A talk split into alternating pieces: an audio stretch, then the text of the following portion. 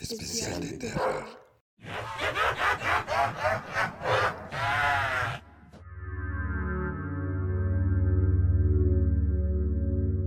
Bueno, nos encontramos hoy de nuevo en la tercera edición del el especial de terror desde ACN, la Agencia Central de Noticias de la Universidad Central. En el día de hoy vamos a hablar de un tema bien escalofriante y es creo que el más complejo porque lo hemos vivido de cerca y es lo que sucede en el edificio San Carlos. En el día de hoy nos acompaña Vanessa, quien es una compañera de Conexión Central que también hace parte de la familia de Concéntrica Medios. Y entonces pues resulta y pasa que todos estamos en las mismas oficinas, en el mismo lugar y a veces tienden a ocurrir como unos hechos bien curiosos, bien curiosos, bien diferentes. Entonces te quisiera preguntar cómo te encuentras hoy, Vanessa. Hola muchachos, muy bien. Eh, gracias por invitarme. Siento que es el momento de hablar. de desahogarse. Sí, es que han pasado muchísimas cosas. Recién llegamos, aparte de nuestra compañera, eh, sino que mm, nos han pasado cosas muy raras. La, vez pasada llegamos, llegó primero. Ya ahorita profundizamos en ah, eso. bueno, yo, ya quiero hablar. Ella quiere entrar ya de una. Por favor. Y también nos encontramos con Andrés. Andrés. ¿Cómo estás, Andrés? Bien, gracias. Gracias de nuevo pues por invitarme a un nuevo programa y espero que que tenga alguna historia por contar. bueno, Andrés, Andrés hoy nos acompaña desde el máster y también nos acompaña en cabina Sebastián. Sebastián, ¿qué tal? Sí, sí, como siempre aquí eh, hablando de estos temas que, bueno, ya llevamos dos especiales de terror un poco curiosos, sobre todo el segundo porque hay una historia suya que dejó impactado. Pero no, hablar de este tema que es siempre curioso y especialmente hoy porque como vamos a hablar de lo que pasa en el edificio San Carlos y sobre todo en la universidad, en todo este tema de terror y más, eh, pues es, va a ser curioso, curioso. Va a ser bien curioso. Bueno, yo quisiera antes de empezar con lo que se pasa en San Carlos, que Andrés nos cuente una historia que él tiene, una historia personal y que es bastante singular. ¿Acá en la universidad? No. No, por fuera. Eh, bueno, pues es que la vez pasada que terminamos el primer programa de terror, eh, pues nos pusimos a hablar con ellos y mm, pues les comenté de una vez que yo era muy chiquito, la verdad no recuerdo bien la edad, pero como entre los 10 y 12 años. Entonces, pues yo acostumbraba mucho en quedarme en la casa de mis abuelos.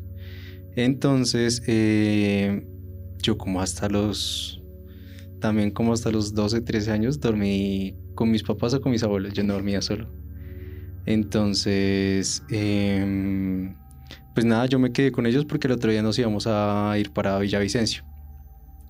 Entonces, pues no sé por qué, pero como a la medianoche yo me desperté y yo dormía entre la mitad de ambos. Entonces, eh, yo sentía que, digamos que, que habían como personas muy chiquitas caminando encima mío, así como la película de eh, Una noche en el museo.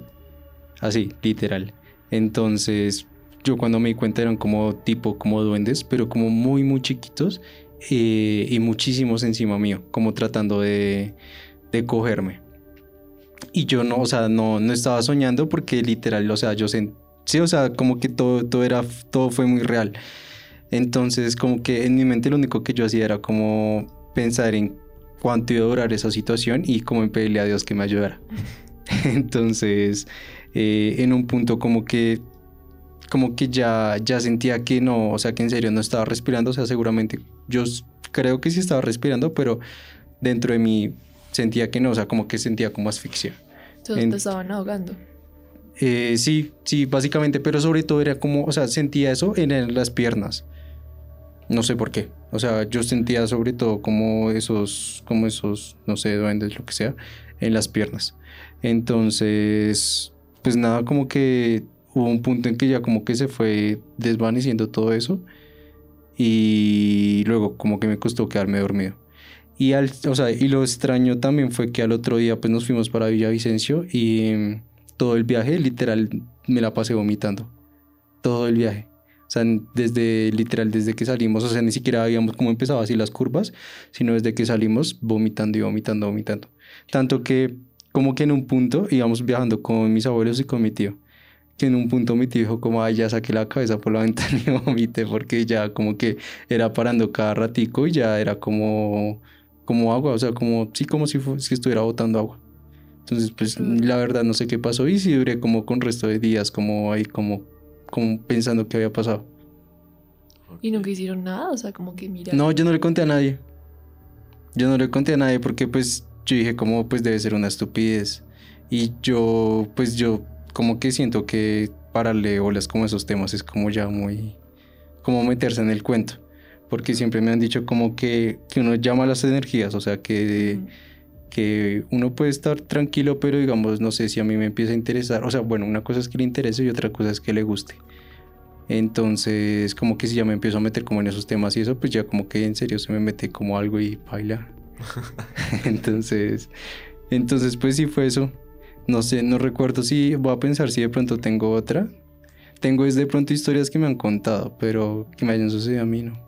¿Pero ustedes los han asustado? O sea, aparte de ti. O sea, como que los han privado o algo. Sí, de hecho en, mi, an- en el anterior capítulo yo cuento una historia Sí, Sí. bien densa. redensa. Y bueno, Sí, imagínate que utiliza los calzoncillos al revés por esa ¿Qué? ¿En. Sí. ¿Por qué? ahorita te contamos. Sí, yo, por favor. Bueno, eh, entonces eh, a continuación vamos a empezar ya a hablar un poco más de lo que sucede en San Carlos. Eh, primero vamos a escuchar el audio de la señora del aseo, la señora Anita, que es un amor de persona, si nos Ay, llega a escuchar, eh, le mandamos un gran abrazo y aquí iría el audio. Buena tarde, mi nombre es Ana Lucía Herrera, soy operaria de Diamante, trabajo en el edificio San Carlos. Mm, resulta una de las cosas de que yo estaba ahí en el tercer piso y hay momentos de que le apagan a uno la luz, se la prenden, eh, golpean, cierran las puertas duro. Yo había acabado de de hacer mi, mi, que desinfección de una oficina y por lo regular yo siempre las dejo abiertas mientras seca cuando trapeo y me cierran la puerta y me le echan seguro. Yo voy a mirar por si de pronto es algún profesor y resulta que no es ningún profesor que lo la ha asegurado. Eh, hay momenticos que estoy por decir en el baño haciendo aseo o salgo y siento más o menos como una sombra negra por el lado de mi espalda y volteo a mirar y no es nada.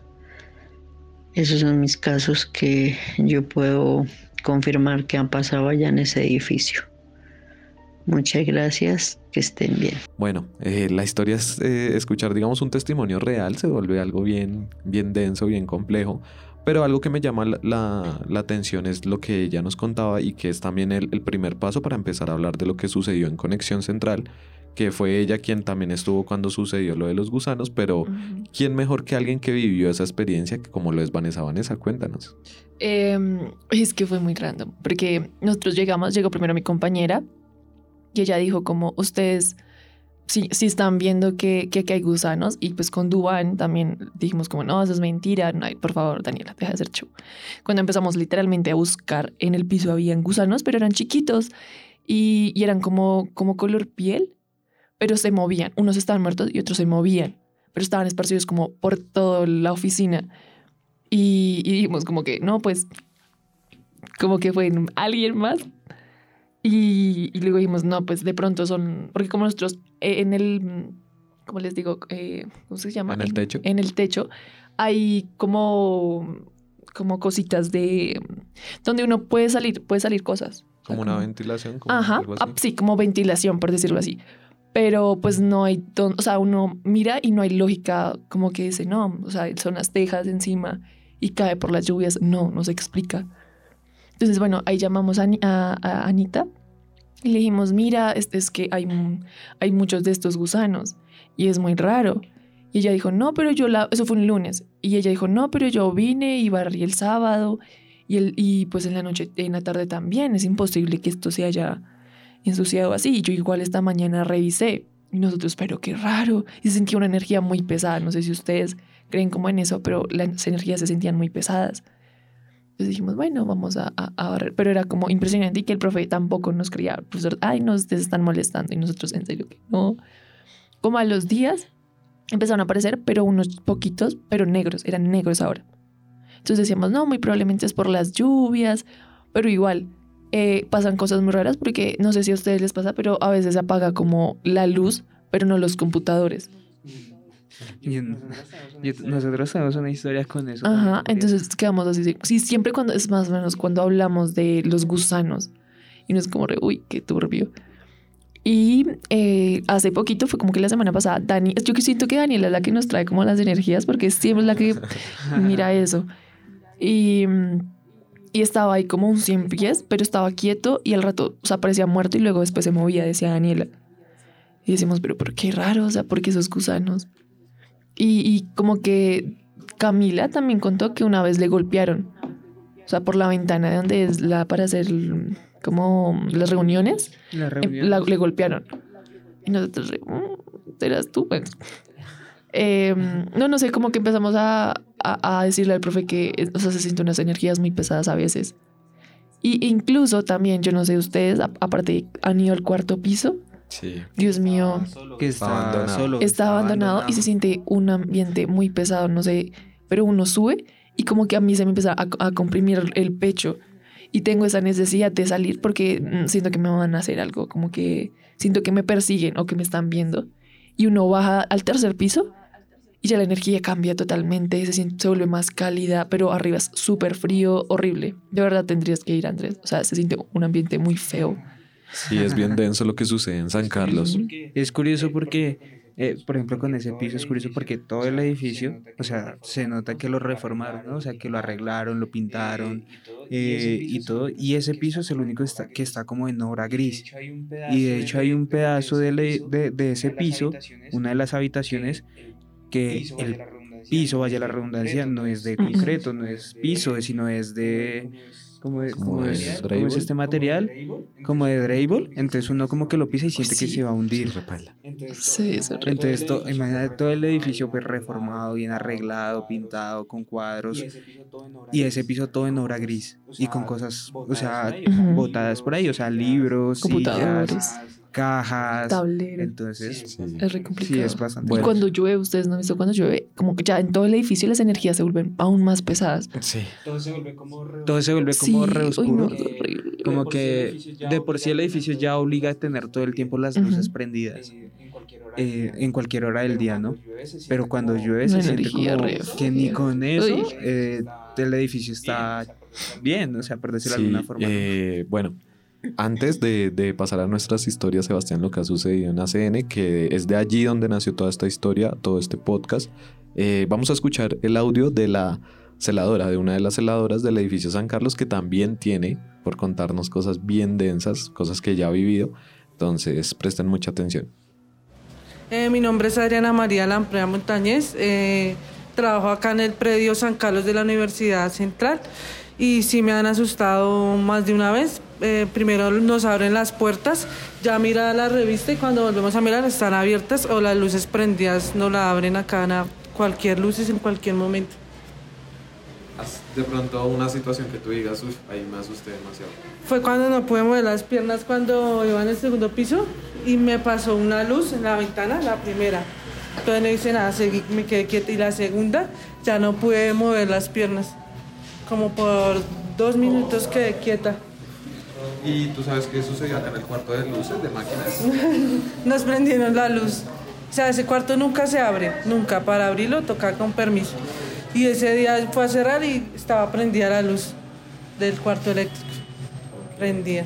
¿Y a ese cuarto alguien tiene acceso o algo así? No, señor, solo nosotros tenemos las llaves.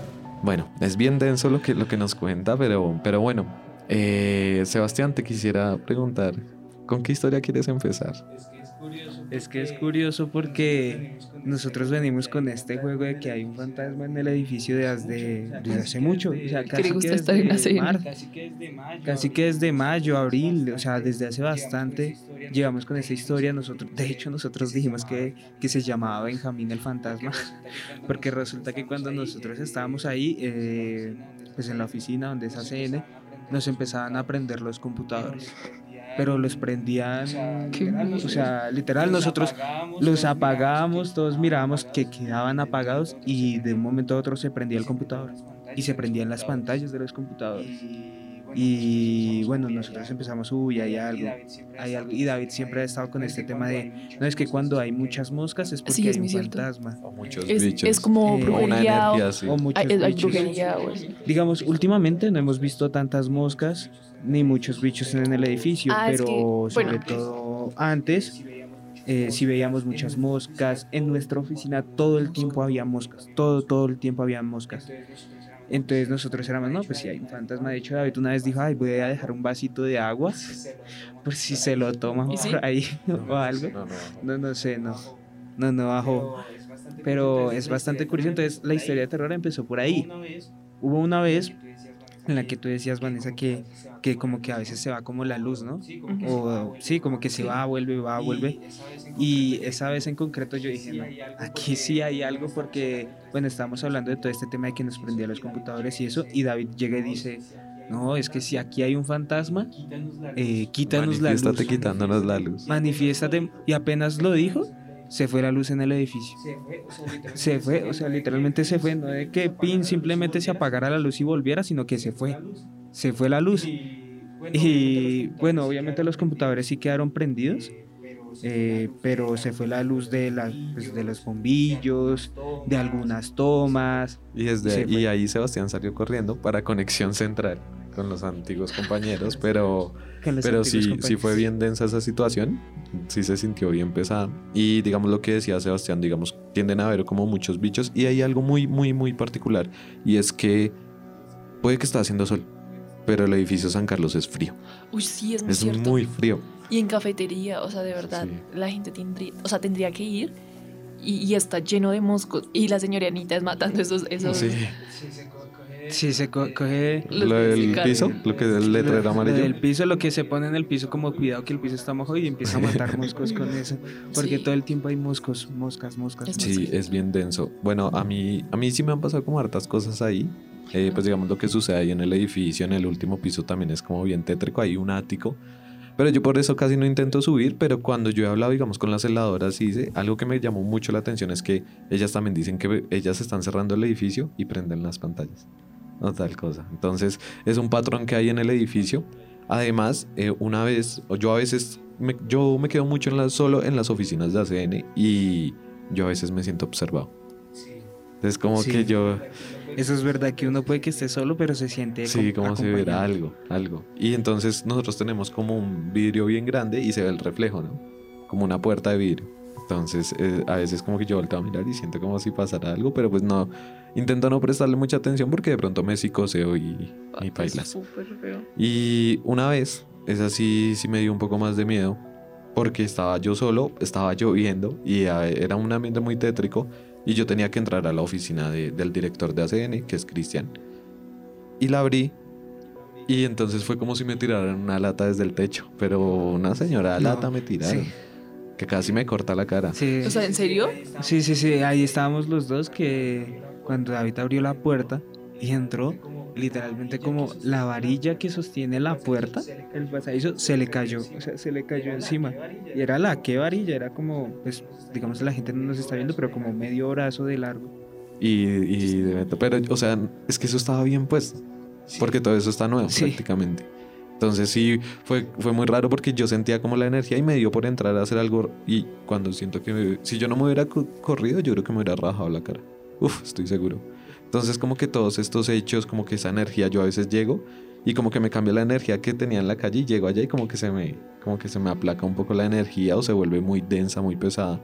Y cuando salgo y llego acá a la universidad, ya me siento más tranquilo. O como que les da sueño, no sé, pero yo Uf, siento sí. que me da mucho, Y muchísimo se está sueño. abriendo la puerta sola. De hecho, David hace poquito me contó, pues con todo este tema que de las heladoras y todo este, me contó que es que ahí en el San Carlos, eso antes era pues una casa, ¿no? Y pues esa casa antes, antiguamente, o sea, antes de ser el San Carlos, estaba abandonada. Vivían unas señoras. O bueno, o se suponía que estaba abandonado, ¿no? Eh, a David le contaron que ahí vivían unas señoras y que una de esas señoras se murió. Entonces, ¿qué tal sea la señora? O de pronto, de pronto hubo como brujería, o no sabemos, digamos, por lo que son casas muy viejas, pudo haber pasado de todo. O sea, como que enterrar niños. Antiguamente las, las señoras se presionaban mucho cuando perdían a los bebés. y que, o sea, se quedaban con los fetos o los sepultaban entre la misma casa. Entonces, muy probablemente todas esas energías eh, pueden ser. Lo digo porque han pasado y conocido cosas y eh, entonces es como, como todo ese tema. Y, y el profe también, o sea, el profe Naranjo también me ha dicho muchísimo que, esa casa era muy abandonada y que al principio, antes de que se construyera, era extremadamente fea. O sea, Dios mío, daba muchísimo miedo. Solo que al modificarla ya no da tanto susto. Pero se ve como un poquito de la arquitectura que era antiguamente en el cuarto piso. Es que de verdad es súper chiquita. No sé, es como si esas señoras hubieran sido chiquiticas. De verdad, uno no cabe. Es, es muy raro. No sé, es súper feo. Sí, es bien denso. Bueno, con este episodio, Andrés tiene otra historia. Antes, yo quería preguntarle a Andrés. Bueno, Andrés no tiene las oficinas en el San Carlos, pero por ejemplo acá en la universidad ha tenido o ha vivido alguna experiencia así que usted diga, uy, con vida? Mm, no, pues digamos que así como pasó hace un segundito, se apagan las luces, pero pues eso sí es porque es de sensor. Pero pues digamos que hay mucho tiempo en que pues están, o sea, digamos uno está acá en la oficina, en el máster, y pues duran apagadas. Y cuando hay movimiento se prende. Pero muchas veces uno siente que pasa alguien y siguen apagadas. O también pues que pasa alguien y no hay nadie, o sea, solo está la señora pues que, que apoya ahí la, el tema de la vigilancia y uno ve y pues no hay nadie. Entonces, pues supuestamente mi abuela me decía que eso era el ángel de uno que supuestamente le estaba protegiendo, no sé, pero pues yo también hay veces siento, pues yo creo que a ver como algo más, como, pues no sé, de pronto en este no tanto porque es nuevo, pero pues digamos en el que ustedes dicen, pues sí, yo creo que pues tanta gente que ha pasado eh, seguramente, pues no sé, digo que en esos, pues hubo un momento en que esos, pues no había nada. Entonces, ¿quién quita uno que de pronto no hayan enterrado a alguien ahí? Sí, es que es muy raro. lo curioso es que todos tienen una historia así en ese edificio. Todos pueden contar algo que sucedió muy terrorífico, por Yo estaba pensando y yo hace rato, hace como un año, iba a aplicar a una oferta de trabajo ahí en, en ACN, creo. Sí. Y ahorita estaba pensando, dije, menos mal que no. sí, este, este es un mensaje para los próximos practicantes. Eh, acá somos unos sobrevivientes. Pero que miren que para cortar como todas esas energías, o sea, lo digo porque yo también he tenido experiencias un poquito paranormales fuera de, acá del, del trabajo, sino que es muy bueno el limón rajado, o sea, como en cruz, y ponerlo en los lugares donde uno está es muy bueno y eso ayuda a, a quitar como esas energías o las tijeras eh, abiertas, ¿sí? Para que no entre como esas energías y se vaya mal. Deberían dejar una trampa, una trampa como esa o algo así en el último piso. Sí, y más en el de ustedes, porque de verdad en ACN se siente mucho ambiente, o sea, se siente muy solo. sería chévere, o sea, dejarlo ahí y digamos que, que nadie entre, no sé, durante el transcurso del día. Por eso no la pasamos más en estos lados del mar. sí, pues revisar si de pronto dejan alguna huella o algo, algo así. O poner esas cámaras de nocturno. Ya estoy viendo a David comprando. no, vean, es, es, muy, es muy cierto, digamos, a mí me hicieron brujería, pero por parte de mis papás. Y a nosotros, nos, a mí me privaron. O sea, como que siempre cogen al, al, al alma que es más sensible. Más débil. Y fui yo. Entonces a mí me empezaban a privar y me empezaban a asustar. Luego fue mi hermana, no la ¿Pero qué significa privar? Lo mismo que tú, pero a mí me, me ah, espichaban, como que me espichaban el pecho y no podía respirar y sentía que me estaban ahogando. Sentía que se sentaban encima mío, pero era súper fuerte esa, o sea, era, ese mal no era súper fuerte y yo empezaba a rezar porque mi abuelito mi abuelito cree en todo eso. Mi abuelito lee el tabaco, lee el cigarrillo, lee el tinto. Entonces él decía como, miren, ustedes siempre tienen que leer, eh, tienen que ponerse a rezar, recen siempre el Padre Nuestro. Y, y, es, y es muy cierto, cuando el mal es muy fuerte, a ti se te olvida, pero tú tienes que intentar, intente, intente, intente. Y, y yo empecé a rezar, yo, Padre Nuestro, pero uno llega al Padre Nuestro y yo decía, ¿y qué sigue después? Dios mío, por favor. Y empezaba, uno se tiene que calmar y ya como que uno empieza a decir ese Padre Nuestro y empiezas a sentir esa respiración porque tú sientes que empiezas a gritar, empiezas a gritar como, pero no puede, nadie te escucha, nadie está ahí. Entonces ya cuando, y se empieza a gritar como ese mal. Y, y ahí fue cuando nos dimos cuenta que, que nos estaban haciendo brujería. ¿Pero luego- cómo se dieron cuenta? Es que eh, la mamá, mi papá antiguamente era casado, sí, se casó con alguien y tuvo una hija. Y bueno, él, él se divorció porque no le ayudaba, mi papá era ciclista antiguamente, conoció a mi mamá y dijeron, pues bueno, construyamos una familia porque nací yo. Entonces, eh, pues obviamente la vieja dijo que no quería que estuviera con mi mamá porque mi mamá es muy joven, mi papá le Ujú. lleva 12 años a mi mamá. Entonces ahí se hicieron como la guerra entre esa señora y, y dijo que no, que iba a hacer lo imposible para que ellos no estuvieran juntos. Y, o sea, han pasado muchas cosas, pero sabemos siempre que la brujería viene de ahí. Y ha utilizado a nuestra hermanastra para traer cosas. Digamos, la última vez fue hace un año que ella volvió a nuestras vidas. Y no sé, es muy raro, pero que siempre que mi hermanastra vuelve a nuestras vidas, algo pasa muy malo. Mis papás empiezan a pelear, empezamos económicamente muy mal, o sea, todo se derrumba. Y bueno, hicimos la fiesta de los 15 de mi hermana y mi hermana tuvo sueños. Es que hay algo muy raro, no sé qué tenemos nosotros, pero nosotros también tenemos algo con los sueños. ¿Sí? Entonces, si uno sueña tal cosa es porque va a pasar. Entonces, mi hermana soñó algo como que iba a recibir algo Pues es que como no un era tipo bueno. de flashback, ¿no? Ajá, como alguna presencia que nos dice como, mira, sí, como... A mí también me ha pasado eso de que, pero pues no con cosas malas, sino que, digamos, no sé, estoy sentado acá y sueño lo que justamente estamos hablando. Los de vu. Esos son déjà vus, son muy distintos. Pero Sí. los sueños son, no sé, digamos, yo tengo, les voy a contar, bueno, tuve un sueño hace como dos años y, y mm, como que soñé que mi papá se había muerto. Y él como que, y veía a mi tío al lado de nosotros, como que ahí súper bien, recostándonos y consolándonos, cuando los días fue mi tío que se enfermó. Entonces la persona que está bien es la que se va a morir y la que está muerta es larga vida. Igual que, que cuando ustedes sueñen con, con matrimonios, es porque va a haber una enfermedad o un muerto. Sí, siempre es como todo lo contrario, igual que soñar con, con serpientes y toda esa cosa. Sí, yo sí creo en los sueños. Ajá. De hecho, es que de- deberíamos seguir con el proyecto Pero- porque hay muchas historias. Sí, está Ajá. chévere. Pues, lo de los sueños yo, pues, también lo creo, pero es más curioso porque eh, una vez estuve hablando con una, una señora que se dedica a leer sueños, literalmente, o sea, trabajaba para Caracol y todo el tema de leer sueños y decía que dependía mucho de la persona el significado del sueño, porque no es lo mismo. Exacto, es lo mismo si tú sueñas con un matrimonio, pues puede que sí sea algo con una enfermedad, pero si otra persona sueña con eso, puede que signifique otra cosa, que depende también mucho del contexto Ajá. y que se dedica a leer sueños porque ven, o sea, sienten ese significado Sí, lo es, que es puede ser. cierto, igual que... digo, es que yo siento que yo he traído como esas cosas por mi abuelito, porque les digo, mi abuelito también lee los sueños. Mi mamá también es muy buena para eso, o sea, como que ella sueña algo y uno dice como, ay, no va a pasar algo. Y ya volviendo como al tema de lo de la brujería, mi hermana soñó eso. Y eh, dijo que iba a llevar, iba, alguien le iba a dar algo, pero que no lo recibiera. Porque iba iba a ser un mal para nosotros como hermanos, somos tres hermanos. Y mi hermana, mi hermanastra llegó con tres ositos. O sea, era una cadena, pero llevaba tres ositos. Entonces, Tu le- hermanastra. mi, mi hermanastra se lo dio a mi hermana que cumplió 15. Ok. Entonces, cuando mi abuelito lo vio, dijo como ese era su sueño. Pero esa, en, eh, esa cadenita, esa collar, viene algo malo. Porque esos, esos tres ositos son ustedes tres.